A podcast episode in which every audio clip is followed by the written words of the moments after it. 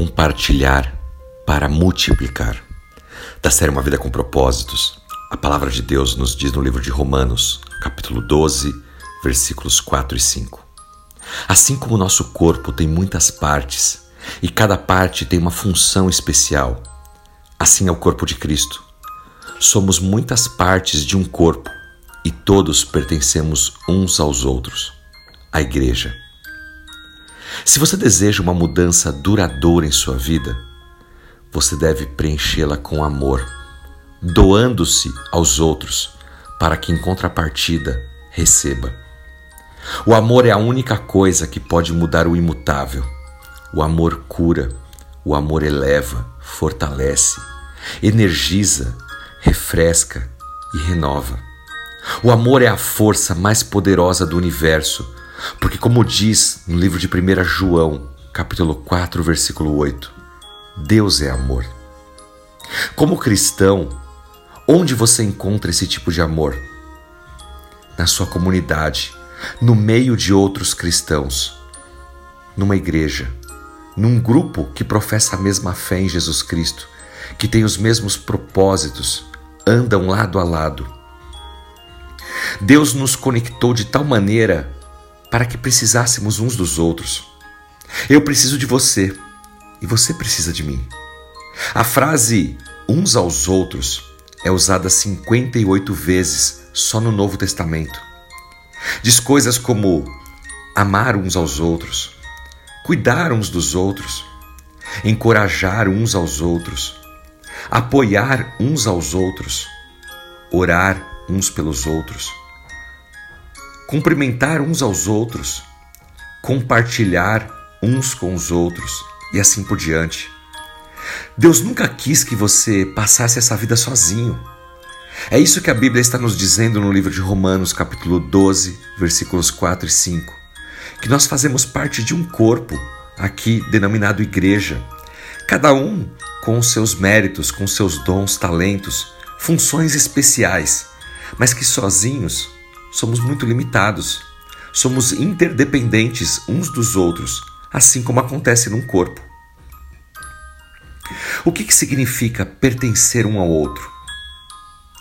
Significa que nós precisamos das pessoas ao nosso redor e elas precisam de nós. Nós nos tornamos uma família espiritual, um do outro. Você ajuda e é ajudado. Você encoraja e, na medida que você vai encorajando, você também é encorajado.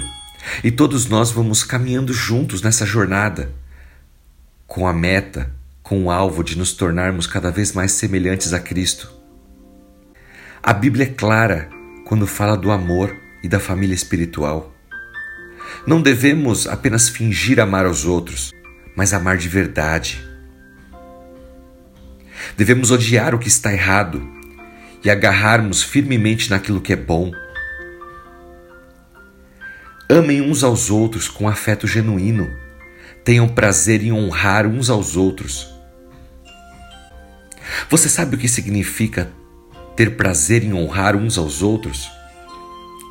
Significa que quando alguém da sua comunidade tem uma vitória, em qualquer âmbito, uma vitória na saúde, nas finanças, em uma meta que foi estabelecida, você comemora junto com ela. E quando a vida está difícil, quando as pessoas estão passando por problemas, dificuldades, você se junta a ela para consolar, para apoiar. A Bíblia nos diz: alegrai-vos com os que se alegram e chorai com os que choram. Haverá momentos de vitórias, de alegrias, onde nós devemos honrar aqueles que estão sendo vitoriosos. Mas haverá momentos em que um precisará do outro, do apoio, do abraço, do ouvido do consolo. Chorai com os que choram. Deus nos conectou para que pudéssemos nos apoiar. E enquanto você está ajudando o outro, Deus está trabalhando na sua própria vida.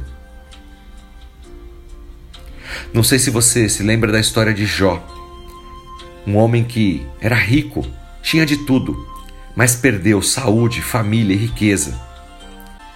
E o curioso dessa história é que depois que Jó orou pelos seus amigos, o Senhor restaurou sua fortuna. Ele deu tudo em dobro do que ele tinha antes. Depois você confere lá no livro de Jó, capítulo 42, versículo 10. Foi quando Jó orou pelos seus amigos, pedindo a bênção do Senhor sobre os outros, que Deus fez a obra na própria vida de Jó. Você precisa de mudanças duradouras e positivas em sua vida? Ore pela vida dos outros. Trabalhe ajudando os outros. Entregue-se em amor e então veja Deus trabalhar na sua vida. Esse é o mistério do Senhor. Ele dá enquanto nós dormimos. Ele nos abençoa enquanto nos doamos e abençoamos outros. Quando você compartilha, ele multiplica. Que Deus te abençoe. Em nome de Jesus Cristo. Amém.